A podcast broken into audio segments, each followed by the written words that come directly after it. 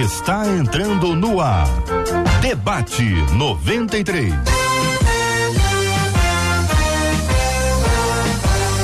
Realização 93 FM. Um oferecimento Pleno News. Notícias de verdade. Apresentação J.R. Vargas. Alô, meu irmão. Alô, minha irmã. Aqui fala J.R. Vargas, estamos de volta, começando aqui mais uma super edição do nosso debate 93 de hoje, minha gente, nessa terça-feira, dia 24 de maio de 2022. Que a bênção do Senhor repouse sobre a sua vida, sua casa, sua família, sobre todos os seus, em nome de Jesus. Bom dia para os nossos queridos debatedores já aqui presentes nos estúdios da 93 FM, Gisele Tafner, nossa professora Gisele, muito bom dia, seja bem-vinda. Bom dia, é uma alegria estar aqui. Obrigada, JR 93, Marcela. Bom dia aos meus irmãos aqui presentes, que vai entrar aí. Bom dia. Bom dia, bom dia, Reverendo Edson Nascimento, também aqui no estúdio da 93 FM. Bom dia, Reverendo Edson. Bom dia, J.R. Vargas. Bom dia, ouvinte da Rádio 93. Bom dia, debatedores. Bom dia, você que está em casa querendo ouvir algo especial. Deus vai falar ao seu coração nesta manhã. Benção puríssima com a gente no debate 93 de hoje também o nosso querido cantor André Leono. Oi André, bom dia. Bom dia JR, bom dia família, bom dia ouvintes, bom dia você onde você está agora, no carro, em casa, no trabalho, enfim, desfruta disso, vai ser um tempo lindo. Bom dia debatedores. Somando com a gente no estúdio virtual da 93 FM o pastor Cezinha Cita. Pastor Cezinha, muito bom dia meu irmão. Bom dia, bom dia, JR. Bom dia aos meus irmãos, a minha irmã também que está aqui. Que bom, que bom estar com vocês mais uma vez. Nessa manhã gelada aqui no Paraná tá gelado, viu, JR? É mesmo, é? Tá muito frio. Tô vendo aí pelo casaco.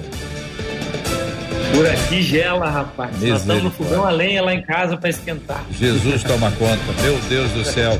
Com a gente no debate 93 de hoje, a nossa mesa apresentada para você, professora Gisele Tafner, o cantor e compositor André Leono, pastor Cezinha Cita, reverendo Edson Nascimento, todos aqui já preparados para começarmos mais um debate 93. Além do nosso tema que eu vou apresentar daqui a pouquinho para vocês, já já, em alguns segundos, nós vamos tentar conversar também sobre esse caso absurdo da madrasta acusada de envenenar enteados aqui no Rio, em Padre Miguel. É uma história impressionante, acho que vocês todos já devem ter tomado conhecimento desse assunto, e se não, tomarão aqui no debate 93 de hoje. O nosso jornalismo da 93 FM, o nosso site da rádio tem dado essa informação, uma coisa impressionante. Uma madrasta que envenenou a, a enteada, que chegou a morrer envenenou o enteado que pela graça de Deus descobriu isso antes de ir para para para um momento mais trágico, conseguiu tratar esse assunto e agora essa investigação está em andamento e a pergunta que a gente faz é meu Deus do céu, o que que é isso? O que que é isso? O que que acontece com uma pessoa que ela ela é capaz de agir assim?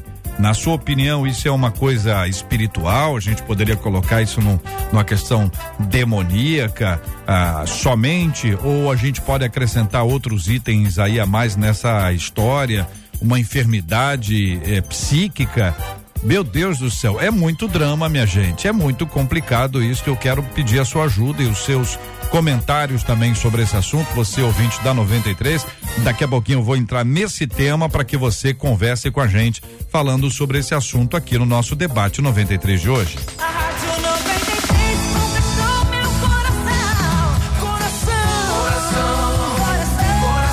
Marcela Bastos e a participação dos nossos ouvintes do debate 93 de hoje, Marcela. Bom dia. Bom dia, JR. Bom dia aos nossos queridos ouvintes, aos nossos amados debatedores. Estamos aqui, ligados nas redes sociais, Facebook. Corre lá no nosso chat, fala com a gente no Facebook da Rádio 93, também no chat do nosso YouTube, é claro. Aí no nosso é, WhatsApp, que é o 21 96803 8319. 21 96803 8319. Participação liberada dos nossos queridos ouvintes com a gente aqui no debate 93 de hoje, minha gente.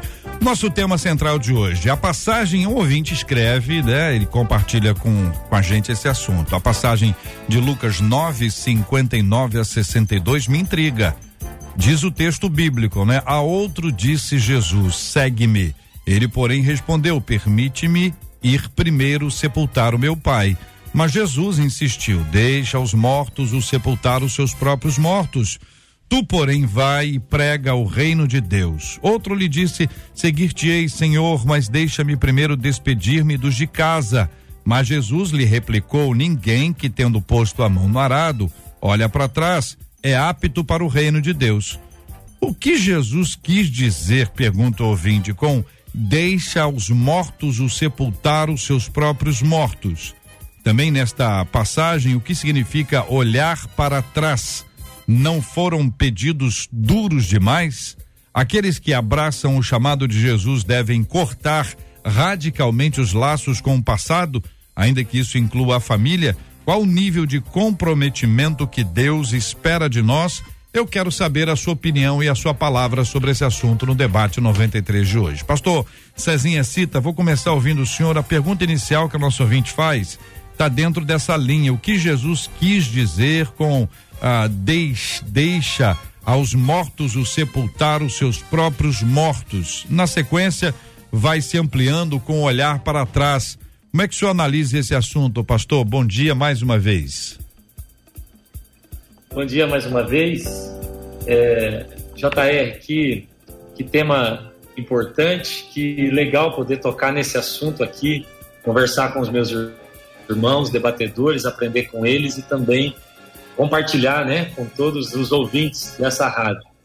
É, é interessante, JR, a gente tocar nesse assunto, porque a, alguns anos eu estive no Egito e conversávamos lá sobre quão radical o evangelho é, quão radical é a proposta de Cristo é, para as nossas vidas. Interessante também era perceber é, lá no Egito, conversando com aquelas pessoas que, com risco da própria vida, né, se entregavam a Cristo, assumiam um compromisso com o Evangelho. É, nós tivemos lá alguns testemunhos de pessoas Inclusive, como esse caso que você citou, uhum. de um pai lá que ensinou um filho simplesmente pelo fato dele ter é, se convertido, ele ter começado a frequentar uma igreja evangélica. Isso aconteceu lá no Cairo, lá no, no Egito. E nós encontramos lá o, o, rapaz que foi envenenado, inclusive o seu pai, que havia se convertido porque ele envenenou e o menino não morreu. E, mas a, a gente, o, o tempo todo lá, no Egito, ouvindo essas pessoas e também em outras regiões onde o evangelho é assim tão fechado, as regiões tão fechadas por evangelho, nós percebemos que é natural para aquelas pessoas a radicalidade do evangelho. Para eles é normal é, se viver um evangelho de fato radical, que, que custa toda a minha vida, que vale a pena morrer, que vale a pena entregar tudo de mim, tudo do que eu sou. E isso é tão difícil para nós aqui no Ocidente, é tão difícil para nós entendermos. Então, para mim, esses textos aqui uhum. que foram narrados, foram citados, né, de Lucas, que é citado também em Mateus, é importante a gente perceber que ele está paralelamente citado em Mateus 8, né? Ele tem vários segredos. Existem vários pontos aqui chaves desse texto que se a gente não pegar, parece que Jesus não gosta da família, uhum. parece que Jesus não quer que ninguém vá ao óleo, ele não quer que enterre, ele é alguém insensível. Na verdade, uhum. é, Jesus está fazendo um apelo radical a uma vida que o evangelho exige. É assim, é sobre prioridade, não é sobre abandonar a família, não é sobre ser insensível com mortos, não é sobre ser insensível com gente que está doente, por exemplo. Não é nada disso. Jesus estava apenas traçando ali um, uma, uma linha dizendo é radical. Para andar comigo, de fato, sim, será muito radical. Eu costumo dizer que é, Jesus ele tinha assim um problema com o velório, né? É uma brincadeira, mas ele tinha esse problema com o velório. Ele estragou todos os velórios que ele foi. Ele estragou o da viúva de Naim, né, o filho dela, ele estragou o velório de Lázaro, estragou o da, da filha de La, Jairo, estragou até o dele mesmo, né? é só uma brincadeira. Mas é claro que que Jesus está dizendo é que é necessário sim o entendimento de que a vida com Ele é radical. Hum. Ela é radical. A gente precisa olhar também, JR, e eu vou parar aqui, mas eu, eu, a gente precisa olhar que a, a, proposta ali, quem fez a proposta foi mesmo a pessoa que estava decidindo seguir Jesus. Hum. Quando Jesus diz, ó, se vem me segue, ele falou, vou te seguir em tudo, eu vou fazer tudo que você me mandar. Eu vou te seguir em qualquer lugar, em qualquer circunstância, para qualquer caminho. Então Jesus agora está fazendo um teste com ele. Então vamos. É isso que você diz? É o que você quer? Então eu quero te mostrar qual é o nível disso que, que isso pode exigir de você. Então, hum. é, às vezes a gente faz algumas orações, algumas declarações, e a gente pensa que Jesus não está ouvindo, mas ele está, né? Está hum. ouvindo sim. Muito bem. André, ah, tendo ouvido o Cezinha e a partir da fala dele, primeiro eu pergunto se você concorda com o que ele diz e caso concorde, o que você acrescenta a essa perspectiva? Concordo. Bom dia, ouvintes. Bom dia, pastor Cezinha. Ah, é, concordo, concordo em número, gênero, grau. Acho que é, eu mesmo sou alguém, né, já acrescentando na fala dele, é, Jesus chamou, né? Ele, ele também andava chamando aqueles que é, poderiam segui-lo. Então, eu entendo que quando eu também entendi né, o meu chamamento para seguir Jesus, eu precisei tomar decisões radicais. Uhum. É, e eu escutei tanta coisa uh, no começo da minha caminhada. Ah, mas você pode continuar sendo artista. Ah, mas você pode isso, você pode aquilo. Eu falei, cara, não, não tô preocupado com isso. Eu agora tô preocupado do que ele quer que eu faça, quem ele quer que eu seja. Uhum. Eu naquilo que eu decidi, aquilo que eu fiz ao longo da minha vida, não cooperou muito comigo. Uhum. Agora eu quero saber qual é a vida que ele tem. Então eu resolvi, eu fui para minha estante, para os lugares da minha casa que tinha um monte de altar e saí tirando tudo quanto era imagem, tudo que era saí desmontando os altares que tinha na minha casa, é, livros que não falavam nada relacionado ao reino de Deus. Eu acredito que Jesus está querendo realmente um posicionamento, né? Uhum. Radical. E, eu, como alguém que me posicionei radicalmente e, e, vivo do Evangelho da obra de Deus, entendo muito bem o que está sendo dito nesse texto. Então eu estou assim, concordo com, com o Cezinha e acho que é assim mesmo. A gente tem que mergulhar nessas águas até onde não dá mais pé, até onde a água fica Aleluia. turva. Né? E aí eu dependo da maré do Espírito Santo, da visão que ele dá, hum. né? como diz lá no Salmo 32. Ele quer me instruir, ele quer me ensinar, ele quer ser os meus olhos. Então não tem como eu negociar isso. Eu preciso realmente é, é ser radical. Gisele. Bem, concordo sim com o pastor Cezinha, também com o irmão aqui, o irmão André. É, na verdade, né, como abordou o Cezinha, tem muita coisa aqui nesse texto. Né? A gente precisa entender que né, quando fala deixa eu sepultar o meu pai, não está falando de um homem morto. Né? Estudiosos, muitos comentaristas é, explicam sobre isso, né? que nessa cultura era normal um filho querer esperar né, a vida do pai é, finalizar para que ele fosse, para que ele deixasse efetivamente o pai. Então, assim, parece radical o que Jesus fez, mas não foi radical. Jesus estava realmente. Jesus estava caminhando com eles. É, em Lucas, é, Jesus não cita, a Bíblia não fala discípulo, mas em Mateus fala o discípulo. Ou seja, ele já tinha visto Jesus curar, já tinha visto fazer um monte de coisa, curar a sogra de Pedro, curar muitos enfermos, já tinha visto muitos milagres, a multiplicação. Se juntar os dois evangelhos, tem milagre ali que não acaba mais, que eles já tinham visto. E, esse, e mesmo assim, ele fala para Jesus: Eu posso primeiro sepultar, entre aspas, meu pai? Hum. E aí Jesus é taxativo. Deixa os mortos enterrar os seus mortos. Então eu, eu vejo o seguinte: que para Jesus, vivo é quem está nele. Então, o que, o que, o que ficou para trás está morto, não compensa você investir. Uhum. E é isso mesmo, o evangelho não é abandonar a família, porque outros textos eh, não fecharia com o caráter de Deus um Jesus que fala que você tem que largar a sua família para trás. Jamais. Não, não, nós temos textos que corroboram com a família. Aliás, família é um projeto de Deus. Mas quanto à nossa vida espiritual, não tem como negociar. Não tem como viver meio a meio. Ou eu sou completamente entregue para Jesus, ou eu destruo os meus altares, ou eu não vou. Então, Jesus não foi radical, Jesus foi Jesus. e todos aqueles que ouvem Jesus é, desfrutam desse bem que ele é, dessa maravilha. Reverendo Edson. É, é, se a gente observar algumas questões na Bíblia, elas são muito interessantes da gente pensar, né? Nesse texto a gente vê ali a família era algo muito importante para o povo judeu e claro ele querendo honrar essa questão mas Jesus estava falando de, de prioridade você precisa priorizar e, e eu preciso ser prioridade na sua vida. Jesus conta a parábola para mostrar essa, essa importância da nossa vida. Jesus fala da questão do campo, que achou um tesouro precioso no campo e aí vende tudo aquilo que tem e vai lá e compra o campo. A vida cristã é exatamente isso. Nós que abraçamos Jesus como Senhor da nossa vida, nós vendemos tudo aquilo que nós temos, ou tudo aquilo que nós possuímos, e Jesus passa a ser verdadeiramente o Senhor da nossa vida.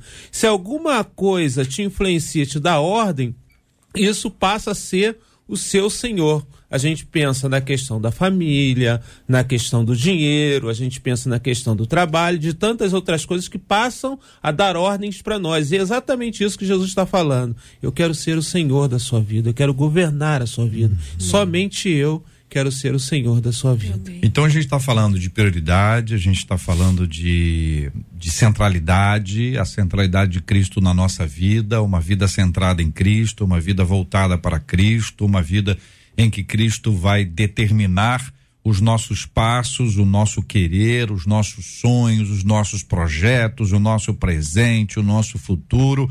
E isso é tão extraordinário que a Bíblia vai nos contando exemplos e mais exemplos de pessoas que agiram assim, até para que a gente saiba como agir num momento como esse. A segunda etapa que o texto que o nosso ouvinte nos apresenta fala de olhar para trás, ou seja, parece que é é, é alguém que um dia abraçou, um dia disse: Jesus é o Senhor, é, é, o centro da minha vida, é a minha prioridade, avançou e em um determinado momento, por isso, por aquilo, por qualquer outro motivo, acabou sendo dominado, né? E aí olhou para trás.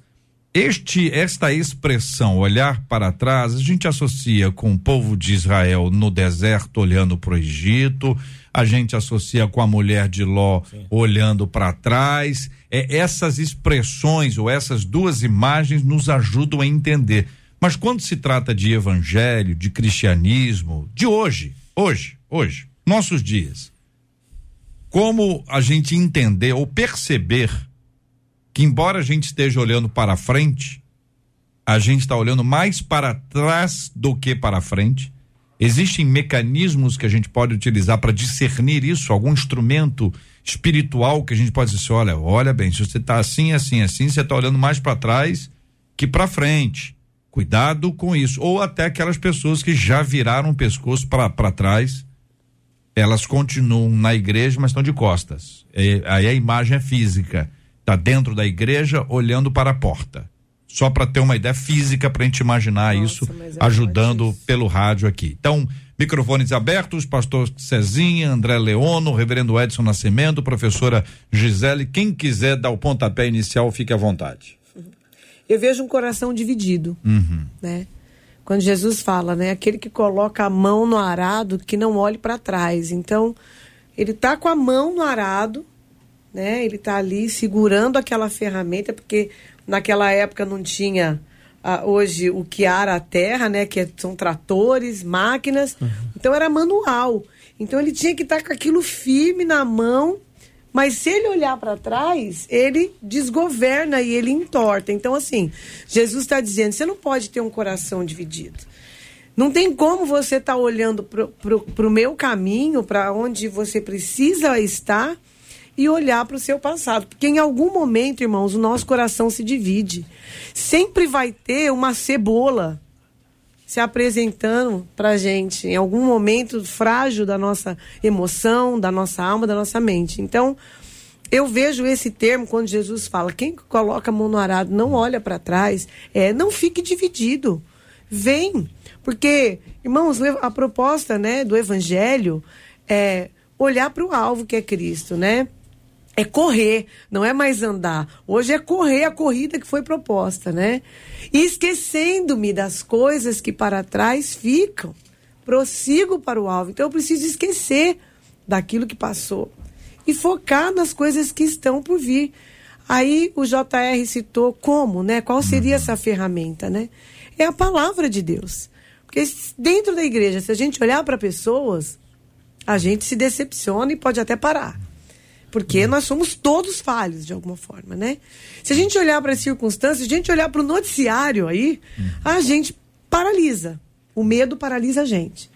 Então, qual é a nossa segurança? A palavra como perceber, como perceber que nós estamos olhando mais para trás, mais para o lado, entendeu? Do que para a frente ou para o alto, pensando nisso, olhando para o alvo, para frente, para o alto, para Cristo, mas a gente acaba olhando mais para o lado ou para trás. Então, tô pegando essa figura. É, isso, isso ajuda no rádio, viu, gente? É. Esse negócio de olhar para trás, ah. para frente, tudo é para ajudar, tá? a questão de, de Pedro, hum. né, quando Jesus chama Pedro para Pedro caminhar sobre as águas, eu acho que isso traz essa, essa questão da realidade de e quando Pedro começa a olhar para os lados e perceber os ventos contrários, né, ele se afunda. E eu acredito que quando nós olhamos para trás, e isso é a questão, né, como a nossa querida Gisele citou, nós desviamos do caminho, que é a questão lá né, que fala, uma questão agrícola que Jesus cita, né? Ou nós nos afundamos ou viramos estátua de sal, como foi o caso da mulher de Ló. Porque olhar para trás é, é trazer lembranças do passado que prejudicam a nossa caminhada no presente. E é exatamente isso que, que acontece. Eu acredito que é exatamente isso que Jesus está querendo dizer. De você caminhar, de você ter disposição, de você continuar a caminhada, mesmo diante das questões que precisam acontecer na sua vida. A gente pode pensar na, na caminhada do povo no deserto. Né? O povo caminhou em círculo durante muito tempo porque eles tinham medo de enfrentar o inimigo que estava à frente. Então é exatamente isso. Nós precisamos caminhar, indo à frente, enfrentando as lutas do dia a dia. As pessoas que uh, olham para trás, normalmente elas se tornam depressivas na sua caminhada. Eu acredito nisso.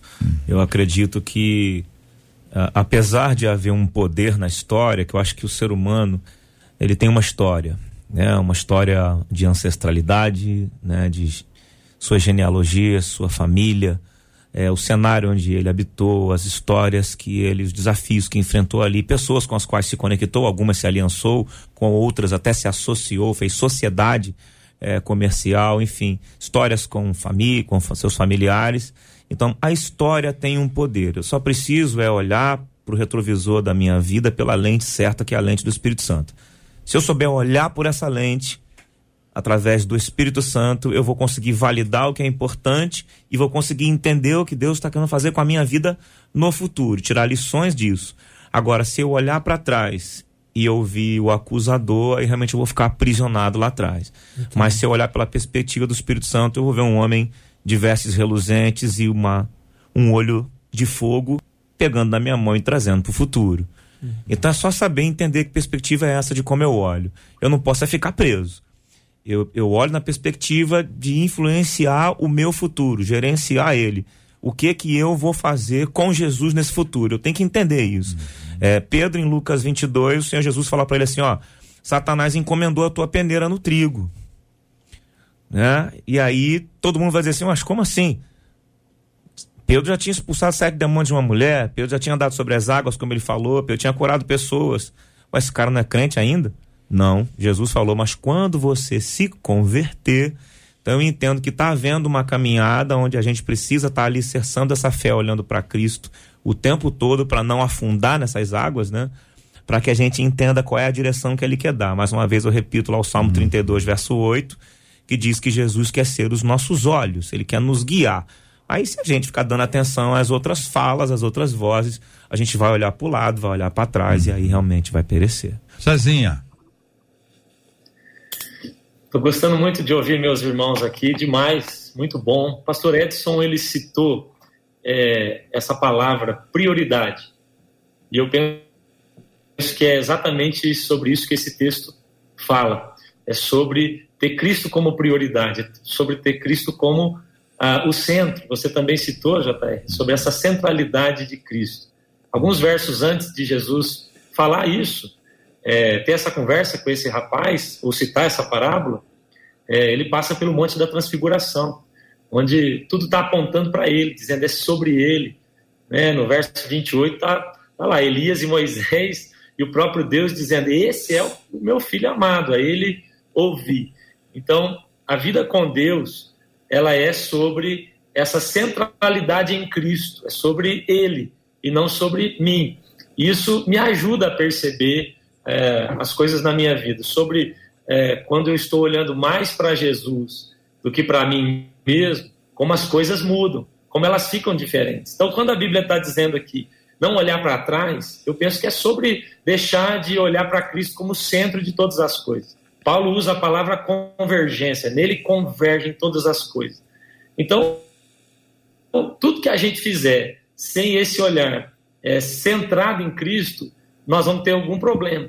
Eu acho interessante, JR, há uma tradução, quando a Bíblia diz assim: seus olhos forem bons, todo o seu corpo vai ser bom. Uhum. Há uma tradução do King James que diz que se seus olhos forem singulares, então todo o seu corpo vai ser bom. Se você estiver olhando para uma só coisa, é, quando, quando Salomão está conversando com a, com a Sunamita ali, e aquela conversa deles de paixão, ele fala assim: os seus olhos são como olhos de pomba, e você por isso capturou meu coração, porque a pomba ela tem, ela não tem a capacidade de olhar para mais de uma coisa a cada minuto. Tem uma música, André, tem uma música da Misty Edwards, Olhos de Pomba, maravilhosa, que ele diz assim: você tem um olhar tão perfeito para mim, tão fixo em mim, é, que com isso você roubou meu coração. Então, quem é que está roubando o coração de Deus, de Jesus, capturando, né? Uhum. É quem tem olhos apenas para Ele. É por isso que a pomba é o símbolo do Espírito Santo também. É sobre olhar para Ele, é sobre não tirar os olhos dele, é sobre perceber que existem outras coisas acontecendo, ok. Muita coisa está acontecendo, mas é sobre olhar fixamente para Ele e, e eu vi dele, desse jeito você está catando meu coração. Desse jeito você está encontrando um lugar é, em mim. É o que é o que ele vai dizer em Cantares. Né? O Salmo 34 fala que os que olham para ele não ficam confundidos. Hum. Pelo contrário, eles estão radiantes. O tempo todo eles estão é, radiantes. Agora, sabe, JR, como eu percebo, respondendo a sua pergunta, para mim, então, olhar para trás não é só sobre deixar de andar com Jesus, é sobre tirar dele o primeiro lugar. Então, olhar para trás não é sobre abandonar a fé, é sobre perder o primeiro amor. Lembra que não é sobre amar, é sobre ter o primeiro. Uhum. Não é sobre ter Jesus na minha vida, é sobre ele estar em primeiro lugar. Amém. Em primeiro lugar, primeira coisa, você tem que priorizar Jesus, é o que a, a Bíblia fala, antes de tudo. Né? Buscar o reino, é sobre o todo. Então, como eu sei que, que eu perdi isso? Como eu sei? Sabe, é, JR, eu poderia dar uma lista aqui, a, a professora Gisele falou sobre a palavra, mas eu vou dizer uma coisa só. Na minha opinião, e é o que acontece comigo. As coisas de Deus começam a ficar pesadas para mim. Quando eu perdi o foco, quando eu perco o foco, eu começo assim, a achar ruim o culto, achar ruim servir, achar pesado ler a Bíblia, achar pesado orar. É, para mim, começa a ficar pesado. A Bíblia diz que Jacó serviu 14 anos por Raquel. E a Bíblia diz assim: e estes anos foram como dias pelo muito que a amava. Ou seja, o amor dele pela, pela noiva é, fez com que tudo passasse de maneira leve.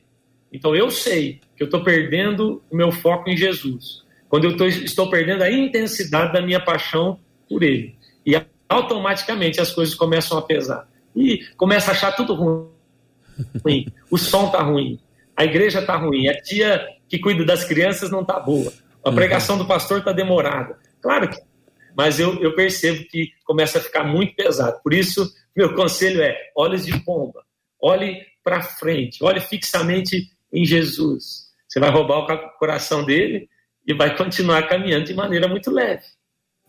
Palavra do querido pastor Cezinha cita com a gente no debate 93 de hoje. Também acolhemos com carinho a professora Gisele Tafner, o reverendo Edson Nascimento, cantor e compositor André Leono, que daqui a pouquinho vai cantar ao vivo aqui no debate 93 com a gente. Vamos terminar adorando, glorificando o nosso Deus e Pai por meio da música também. Marcela Bastos e a participação dos nossos queridos ouvintes.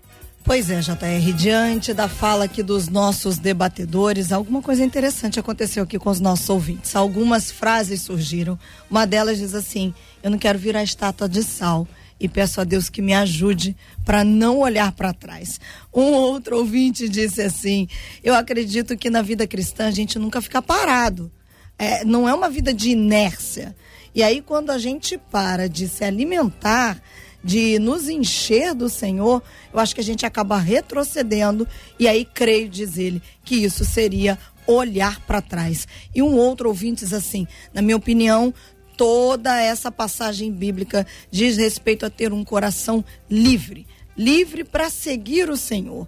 Não é livre de não ter compromisso e de não ter responsabilidade, mas é a liberdade de assumir nossos compromissos com o coração ligado, sintonizado e preso ao coração do nosso Deus. E aí ele encerra: tô certo ou tô errado e como conseguir esse coração livre é a pergunta dele. Reverendo Edson respondendo especificamente a esse nosso último ouvinte cuja pergunta acaba de ser apresentada nós temos uma, uma falta. Né? E essa falta, Agostinho fala que existe um vazio dentro de nós, que é exatamente do tamanho de Deus. Quando nós colocamos outra coisa que não é Deus, é uma mentira que nós acreditamos e nós acabamos idolatrando isso e isso acaba nos prejudicando.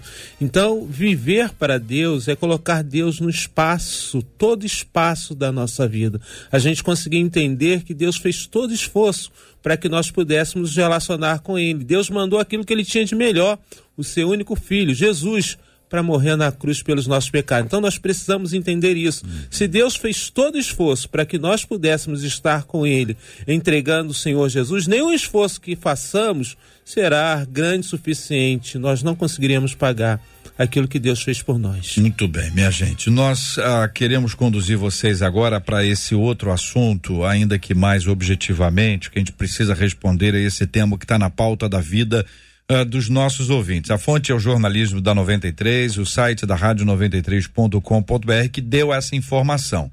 A Polícia Civil vai pedir à Justiça a exumação do corpo de Fernanda Carvalho, de 22 anos, para saber se ela foi envenenada pela madrasta Cíntia Cabral, de 49 anos. Os responsáveis pela investigação suspeitam que a jovem e o irmão Bruno, de 16 anos, possam ter sido envenenados por Cíntia em março deste ano em Padre Miguel, na Zona Oeste. A suspeita está presa desde sexta-feira, dia 20, na cadeia de Benfica. A polícia também apura o possível envolvimento de Cíntia em outras duas mortes: a do ex-marido e a de uma vizinha. Investigações sobre Cíntia mostram como ela pode ter agido de forma fria e até premeditada. Logo após a morte de Fernanda Cabral, de 22 anos, além de orações em uma rede social, a madrasta também ajudou a consolar a mãe da jovem, oferecendo local com companhia para ela dormir e, pasme você, comida. Então, o que é que já está constatado até aqui, salvo melhor juízo? Já está constatado que o menino foi envenenado. A descrição que o menino faz é que o veneno estava no feijão. Ele, de, ele declarou que achou estranho e que ela insistiu para que ele comesse. Ele comeu, foi correndo para casa dele e disse: Olha, estou passando mal porque eu acho que feijão tem uma coisa estranha. Foi para o hospital, pela graça de Deus, houve tempo de um tratamento emergencial e o garoto foi recuperar. E aí a história foi desenrolando. Nessas, nesse desse desenrolar, nós temos aqui a possibilidade dela ter envenenado a outra enteada, a irmã desse menino, ter também, ter também, pasme você, tem envenenado o ex-marido e tem envenenado uma vizinha. A gente lê essas histórias, elas aparecem o tempo inteiro. Notícia corriqueira, infelizmente. Mas a gente traz esse assunto aqui para tentar botar a mão na cabeça e pensar assim: o que está acontecendo? É isso mesmo? Claro, a polícia está investigando, não vamos acusar ninguém, não vamos condenar ninguém previamente, mas todos os indícios estão apontando para isso. Professora, o que dizer? Bem, eu, eu vejo duas coisas aqui. Eu vejo o espiritual, eu, eu entendo que existe isso. Uma pessoa não está não tá sozinha quando planeja, porque envenenar é, foi premeditado. Não foi um momento de briga que ela ficou nervosa e aí, né, como a gente às vezes ouve, puxa uma faca e comete um crime. Não. Ela preparou um feijãozinho para essa galera, né? E também não foi uma pessoa. Foram quatro pessoas, segundo a história, ainda a ser provado, mas existe suspeita de quatro pessoas, ou seja, ela é uma serial killer, né, do feijão. Então, eu entendo que existe um problema espiritual aí, sim, mas também maldade, muita maldade. Então, é, eu creio que Jesus quer perdoar essa mulher, mas ela precisa ser presa e pagar pelo que ela fez. Meninos. É necessário responder pela lei dos homens, né? reiterando aqui. É, mas eu acredito sim que uma visitação né, do Espírito Santo de Deus pode promover algo novo, extraordinário na vida dessa mulher uhum. e também desse que sobreviveu. Né? Uhum. É, agora, é, complicado a gente ainda ser conclusivo nesse caso, né? Porque não poderemos ser por conta da investigação ainda em curso. É Jesus, né? A hora que alguém encontra Jesus, ele, ele, ele muda, ele muda a sua perspectiva. Mas aqui nós sabemos que na natureza caída dessa mulher tem um espírito horroroso aqui, perverso, né? Operando. Uhum. É é, é uma perseguição espiritual aqui nítida, né? Tem um quadro aqui de um espírito perseguindo essa mulher, essa, não só essa mulher, mas essa família. E, e, essa obra ela é uma obra demoníaca específica, né? Tá muito claro. É, essa mulher tem um, todas as características de uma pessoa com problema espiritual, é, psíquico, Sim. De, de, de, de, toda ordem, pelo que já, já se comprova que envenenou o garoto. Vocês estão entendendo? O garoto ok? O que está investigando está para, para além disso, são esses quadros aí, reverendo Edson. É, JR, para mim, é, todo problema da humanidade é um problema espiritual, entendeu? Nós é, cremos na, na questão da criação, que Deus criou o homem perfeito e certamente se Adão não houvesse pecado, certamente a gente não teria que lidar com esses transtornos que a gente lida hoje. E a gente sabe que o pecado, o que, que ele faz? Né? As pessoas elas acreditam em determinadas coisas que são mentira. Aquilo como, como Eva acreditou na serpente de que seria igual a Deus, né? Também Adão acreditou que se comesse, se alimentasse então, a, o que eu vejo na, na maioria das pessoas, é, elas normalmente cometem homicídio, fazem aquilo que elas acham de fazer, porque elas creem que aquilo vai facilitar a vida delas, né? No caso dela, como madrasta, em alguma questão. Então, eu creio que todo problema da humanidade, do homem, é espiritual. Algumas pessoas vão mais além, elas vão avançando com essa questão da espiritualidade mas eu creio que Deus, é, na vida das pessoas, é aquele que pode modificar a vida, transformar. Por isso que eu digo que todos nós, todos nós somos capazes de cometer o, aquilo que essa mulher fez se Jesus não houvesse a, agido em nossa vida. Então, a ação de Deus é que nos faz diferente das pessoas. Então, não há nenhum mérito nosso, não há nenhum mérito meu mérito é todo de uma ação de Deus. Então, aquilo que a gente vê que o homem ele é totalmente depravado, totalmente distanciado de Deus, totalmente longe de Deus, e ele vai cometendo pecados, homicídios, vai fazendo tudo aquilo que é ruim, assim como Caim fez com Abel, e assim como vai, a gente vai vendo em toda a história bíblica, a gente percebe isso nas notícias hoje. A matéria que a 93 FM publicou é, traz como é, um destaque que essa madrasta ajudou a consolar a mãe. Ajudou a consolar a mãe. Envenenou e ajudou a consolar a mãe. Suspeita de envenenamento. E ainda fez isso por meio de oração em rede social. Então, eu queria trazer isso aí como um, uma observação importante. Nós vamos ouvir o pastor Cezinha Cita já já mas antes vamos ouvir os nossos ouvintes e depois dos ouvintes, Cezinha entra comentando o que disseram os nossos ouvintes também sobre esse assunto. Vamos lá, Marcela. Eles estão aqui falando. Uma delas pelo WhatsApp disse sobre fazer esse tipo de crueldade. Na minha opinião, não é só demônio, não.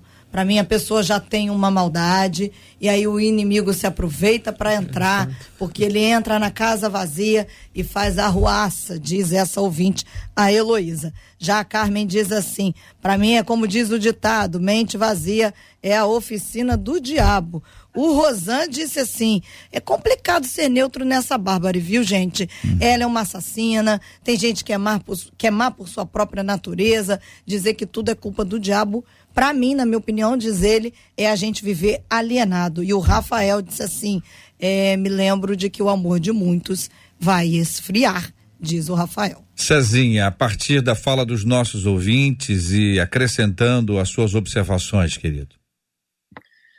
É, eu, eu concordo com esses ouvintes que, que escreveram dizendo, poxa, dizer que é tudo ação do diabo acaba tirando de nós uma grande responsabilidade. É, assim como nós cooperamos com Deus, é, também cooperamos, correspondemos com o Espírito Santo, é, muitas pessoas se abrem e colaboram com Satanás e seus demônios, né? Eu concordo que é demônio, é sobre Satanás, mas é sobre uma colaboração aí, é, sobre corresponder com isso. Infelizmente, o que está acontecendo eu fico imaginando, JR, o coração de Deus. Uhum. Às vezes eu vejo meus dois filhos, eu tenho um de seis, um de três. Às vezes vejo eles brigando por causa de um brinquedo e, e a gente já quer corrigir, fica triste. Imagina ver um matando o outro. Uhum. Eu imagino como é que está o coração de Deus. Isso me desperta. Eu fico assim, com o coração apertado, mas também como pastor, como cristão, isso tem que me, me levantar uhum. a orar por essas pessoas, a a, a evangelizar, a levar essas pessoas a Cristo, como o reverendo Edson falou, é sobre uma ausência é, de Jesus na vida dessas pessoas. Meu Deus, como é que deve estar agora né, o coração dessas famílias, que dessa família que perdeu essa moça, essa, saber agora que foi assassinada, talvez no momento imaginou que tivesse sido um outro problema, mas agora é, com exumação do corpo, imagine a dor toda de volta, trazer isso tudo de novo para essa família. E assim, JR, eu preciso dizer da minha indignação sobre o cinismo.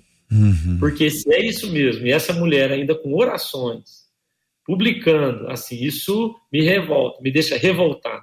Eu estava hoje mesmo meditando, JR, sobre uhum. isso, de manhãzinha ali na minha casa, pensando que o, o filho, o irmão mais velho do, do filho pródigo, ele não tinha um problema em reconhecer o pai mas ele tinha um problema em reconhecer o irmão. Ele sim olhava e dizia: sim, esse é meu pai. Só que aquele mais novo, ele olhou e falou: esse é teu filho. Nunca ele falou: é meu irmão. Esse é teu filho. E eu tenho visto uma, uma humanidade que diz reconhecer Deus como pai, mas não consegue olhar para o próximo como irmão. É Olha e diz: não, esse é o meu Deus, é o meu pai. Ah, eu tenho Deus. E eu acredito que, claro, essa mulher completamente desequilibrada, completamente doente, ela pode ainda estar tá afirmando que, que, que é uma filha de Deus, que ouve Deus, que, uhum. que fala com Deus, e, e só que não consegue olhar para uma criança como irmão, não consegue olhar para uma menina. Então, assim, isso me deixa bem revoltado. Eu acho que isso é papel da igreja também, trazer à luz trazer consciência e nós, como igreja, trabalhar para ver isso ser diferente.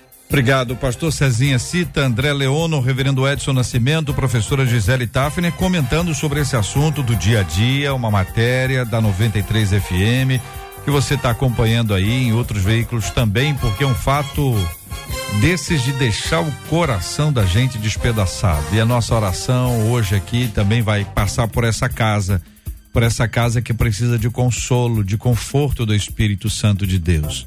Imaginemos aqui os questionamentos, quantos deles foram levantados ao longo dos últimos dias. E se eu tivesse feito isso, e se eu tivesse feito aquilo, só Deus para trazer paz ao coração. E eu quero convidar você a se unir a gente, que daqui a pouquinho nós vamos orar juntos por esse assunto também. Este é o Debate 93, com J.R. Vargas. Quero voltar para o nosso tema e pedir vocês, porque nós vamos entrar na última etapa. Aqueles que abraçam o chamado de Jesus devem cortar radicalmente os laços com o passado, ainda que isso inclua a família. Vocês já responderam sobre a importância da família, né? Trouxeram isso de forma forte, clara. Não é abandonar a família, é a centralidade de Jesus e tudo. Isso está claro, me, me parece claro. Agora, existe uma outra etapa que às vezes é difícil da, da gente equilibrar. Por exemplo, nós temos amigos, nós temos práticas, nós temos hábitos. Então, isso varia. Você pode ter desde alguém, por exemplo, que frequentava o baile funk e diz assim: agora, eu, eu corto radicalmente isso, eu vou lá para evangelizar. Compreende isso? A pessoa tinha uma prática de, de vida, a pessoa se embebedava. Sexta-feira, saía de casa na sexta-feira, voltava para casa domingo à noite. E era na rua, de casa em casa, bordel, bordel, caso de prostituição e tal. E agora? Tem coisas que são mais óbvias, entendeu? O cara era um assassino. Ah, não vai matar mais, é óbvio. O cara era um assaltante. Ah, não vai assaltar mais, é óbvio.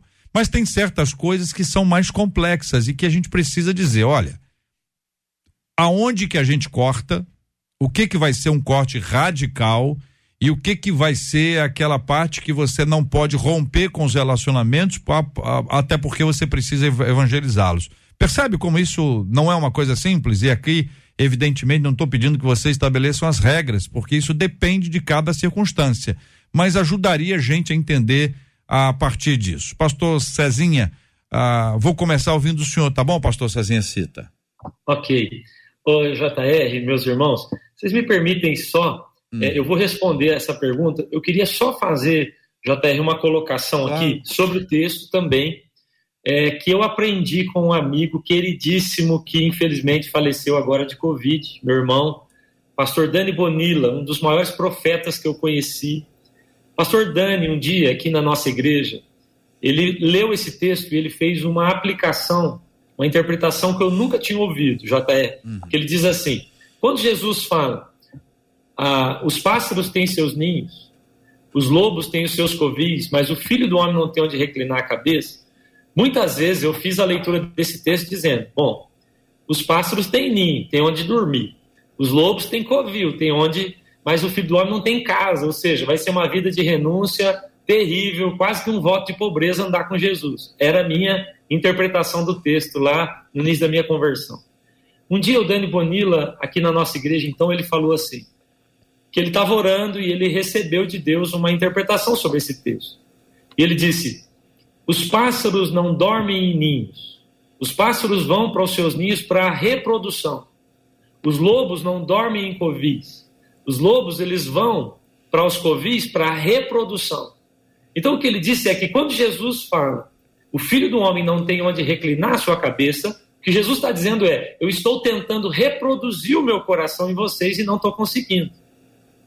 E essa aplicação, JR, mudou completamente a minha visão desse texto. Uhum. Porque todo o resto do texto, aí nós vamos entrar em tudo que esse irmão questionou, do que a gente está conversando aqui, para mim, tem a ver com a tentativa de Jesus de reproduzir o coração dele em nós.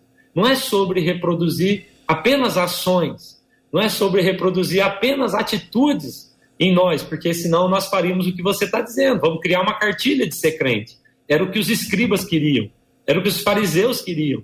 Mas Jesus está dizendo: eu quero criar um coração em vocês diferente. A ponto de que, é, e agora respondendo a sua pergunta, a ponto de que Jesus, é, podia sentar e se relacionar com prostituta sem nenhum problema.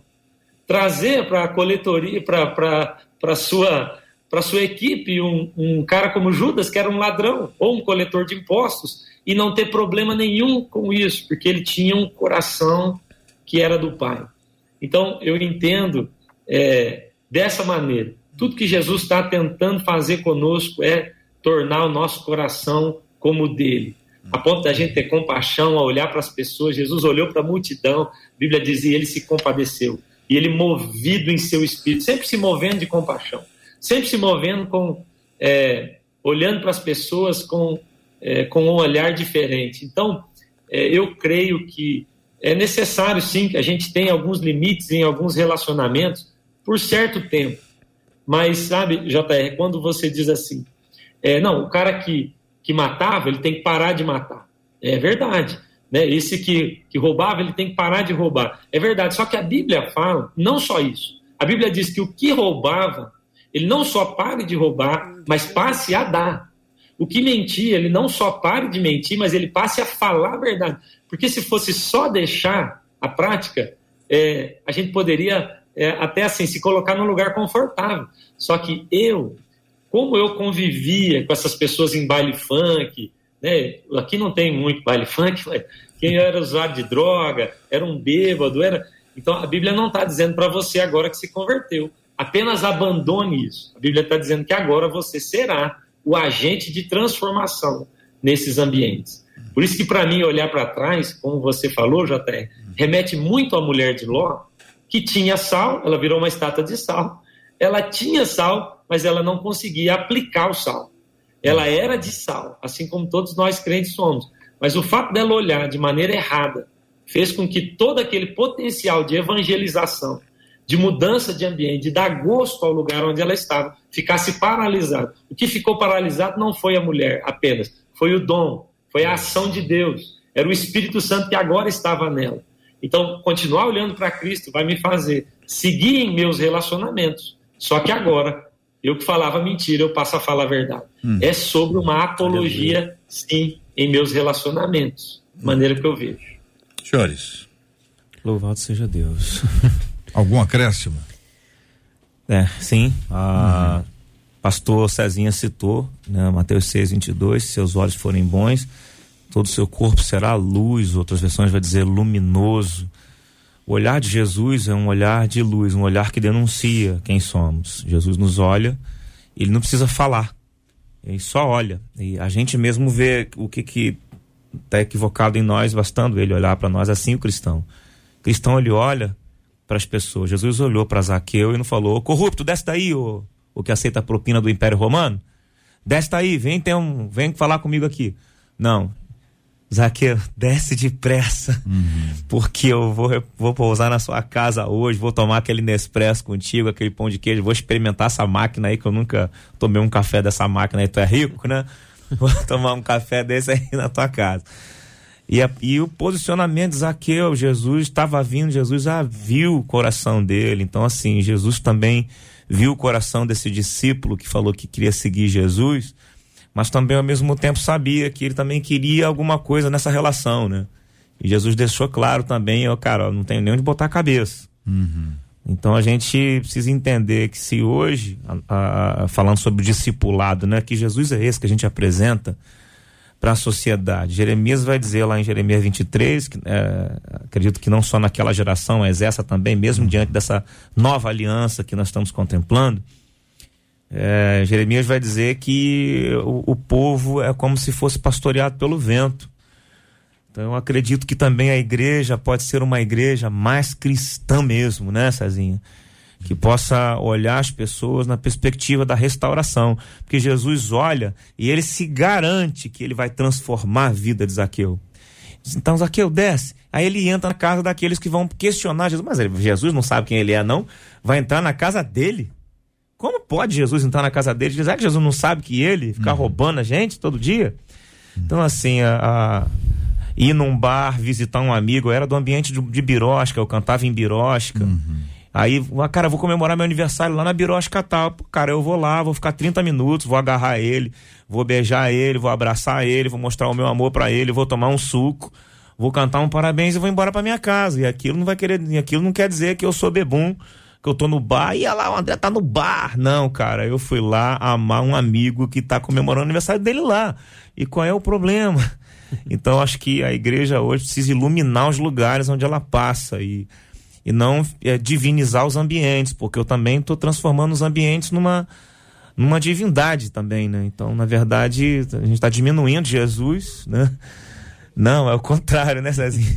Eu preciso é. entrar nos lugares e mostrar esse Jesus lindo, tão lindo de ser seguido também. Bom, a, a, a gente está diante de uma, de uma realidade que está aqui posta diante dos nossos olhos e que nós tivemos aqui o privilégio de tratar com muito carinho dos nossos ouvintes e que vão experimentar as mudanças e os rompimentos necessários. O que não pode é deixar de pensar e de orar sobre esse assunto. Porque cada caso vai ser de fato um caso. Yes. A gente passar uma régua e dizer, olha, tem que ser assim, assim, assim, ah, é, é, sempre complexo, porque a gente acaba deixando o Cristo de estar tá no centro. Quem está no centro é quem está nos dando uma ordem. Uhum. Então, por exemplo, o, o reverendo Edson pode entender de uma forma. E ele pode aplicar isso à sua própria vida, inclusive diz, olha, na minha vida eu fiz assim. O André estava contando aqui no início, né, André? Sim. Ele no começo da vida dele ele falou assim, olha, tem gente que falou assim, ó, continua cantando, e indo à igreja. Ele falou assim, não, no meu caso é um caso só. Não quer dizer que todo cantor, ao se converter, precisa agir da mesma forma ou vai agir da mesma forma, porque Deus pode ter um outro plano. Yes. Mas aí está o grande ponto: o plano de Deus. É. Se Cristo for o centro da sua vida, você vai ter isso de forma clara. Do contrário, não. Faltando cinco minutos para o meio-dia aqui na 93 FM. Daqui a pouquinho o André Leono vai estar cantando. Pode pegar o violão, André pode pegar o violão. Não sei se o nosso povo querido está participando com a gente agora, está preparado para esse momento maravilhoso. Estamos aqui ao vivo na 93 FM com o André cantando aqui ao vivo no nosso estúdio. Vai ser um privilégio muito grande ter você com a gente aqui participando também. Agora pode contar com convidar mais alguém para estar com a gente, faltando quatro minutos para o meio-dia aqui na 93 FM. Minha gente, olha só, ganhadora da, do par de convites aqui para estar amanhã, com a graça de Deus, ali ah, no Teatro de Nova Iguaçu, na celebração dos 30 anos da 93 FM, foi a Tainã Casemiro, arroba tainá.casemiro, arroba tainá.casemiro, a Tainã Casemiro foi a ganhadora. Parabéns a você, querida Tainã, muito obrigado pela sua audiência, que a bênção do Senhor repouse sobre a sua vida e sobre todos os seus em nome de Jesus. Marcela Bastos, terminando aqui, despedindo os nossos ouvintes. Os nossos ouvintes estão muito agradecidos. A Claudirene, por exemplo, aqui no YouTube disse assim: que privilégio que foi, Zaqueu, ter Jesus na sua casa. E depois ela bota embaixo, com o pastor narrando. Eu fiquei daqui só imaginando é. e chorando, disse ela. A Viviane Brito no Facebook disse assim: é fato, o modo de vida da pessoa cristã contagia as outras e a gente agradece aos nossos debatedores, Gisela, aqui no Facebook. Muito obrigado aos nossos ouvintes, muito obrigado Marcela Bastos, passou pastor Cezinha Cita, obrigado, um abraço, querido. Eu que agradeço, sempre uma honra estar com os irmãos, poder servir aqui, já é privilégio poder estar junto, viu, irmãos? Obrigado. Obrigado, meu querido. Deus abençoe grandemente. Professora Gisele, obrigado, um abraço, Deus abençoe. Obrigada, JR, Marcela. Cezinha, André, Edson, mais uma vez aqui, é uma honra para mim. Deus abençoe a todos que estão nos ouvindo. Reverendo Edson, obrigado, um abraço. Eu que agradeço, JR. Eu gostaria de mandar um abraço muito especial para todo o povo de Deus que está ouvindo neste momento. Igreja Presbiteriana Luz, vocês debatedores, foi maravilhoso. Pastor Cezinha, aprendi muito. Professora Gisele, André Leono também. Olha, atualizando aqui as informações, nosso departamento de jornalismo nos atualiza aqui que a Polícia Civil anunciou hoje que vai exumar o corpo da Fernanda Cabral, que é a menina que já foi sepultada há algum tempo, 22 anos, e isso vai acontecer amanhã. Ela tem 22 anos. Ah, essa exumação vai acontecer amanhã. Então é mais um dado que vai ser acrescentado para a investigação. Que Deus tenha misericórdia desta família querida. Ah, meu querido André, vou agradecer antes a você. Obrigado, tá, meu irmão? Deus te abençoe. Muito obrigado, JR. É uma, uma alegria muito grande. Eu sou fã desse programa, é, amo a, o tratamento que vocês dão aqui, a palavra, o olhar, o amor, né? Como vocês amam o povo através desse programa. O olhar é muito. É um olhar de tratamento mesmo, né? O programa trata né, a sociedade. Então é, é maravilhoso participar disso. Obrigado, Eu, como alguém que também busco cooperar nesse lugar. Deus seja. É, quero mandar um beijo aqui para minha igreja Batista Atitude, Uhum. né? Na, Barra da Tijuca, meu pastor Josué Avalandro Júnior. Uhum. É um amor da minha vida, né? Depois de Jesus é ele. E minha esposa Simone, enfim, toda uma família cristã aí que, que nos ajuda a caminhar. Graças a Deus. Nós vamos orar juntos. O reverendo Edson vai orar conosco. Logo após a oração dele, o André vai cantar aqui ao vivo no debate 93 de hoje. Querido eterno, bondoso Deus, nós te agradecemos pelo cuidado que tem conosco e nós queremos te pedir, Senhor, por esta rádio que tem sido um veículo, Senhor, de transformação, de mudança de vidas. Nós queremos colocar nas tuas mãos, Senhor, pessoas tão especiais que estão lá do outro lado, algumas pessoas bem decisas, outras vivendo com muita dificuldade, Senhor. Eu quero te pedir que tu abençoe, Senhor, e que as pessoas possam olhar a Jesus e não olhar atrás e caminhar, ter Jesus como prioridade de suas vidas e renunciar tudo aquilo que está no mundo, Senhor. Te peço que tu nos abençoe. Nós oramos na mediação do teu filho Jesus. Amém. Senhor. Amém. Não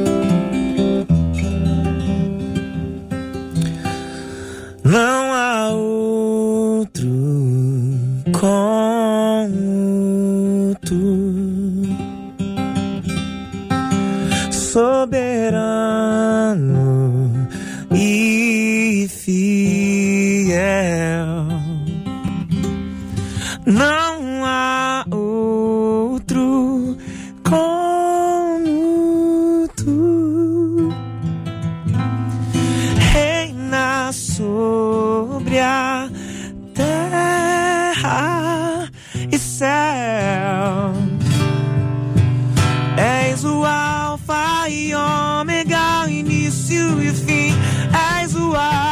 respiro, tudo pra mim. Tu és Jesus, tu és Jesus. És o Alfa e Ômega, o início e o fim. És o ar que eu respiro, tudo pra mim.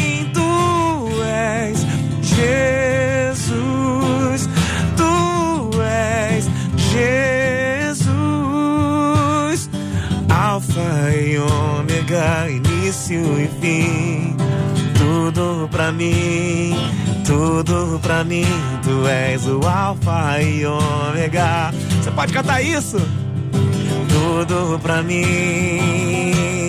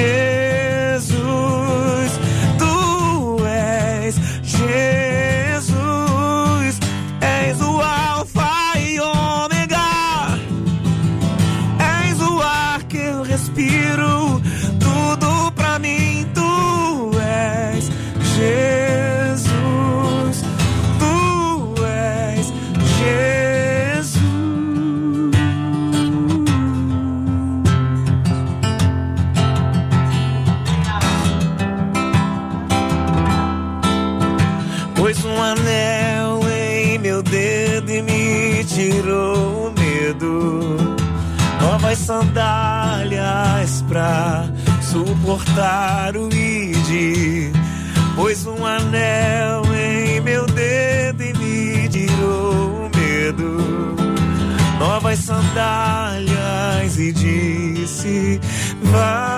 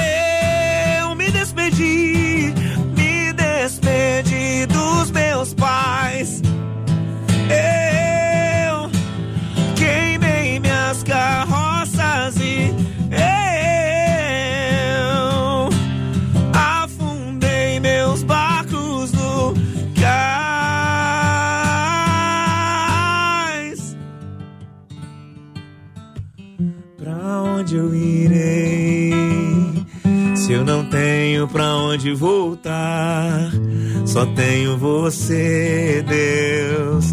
Palavras de vida eterna, pra onde eu irei?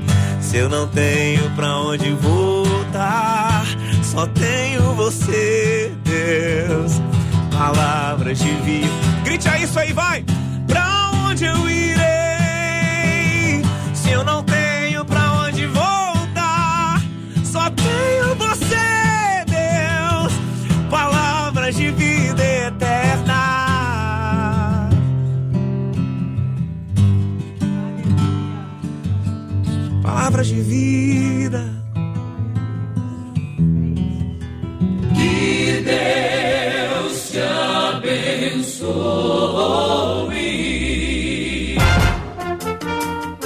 Você acabou de ouvir Debate 93.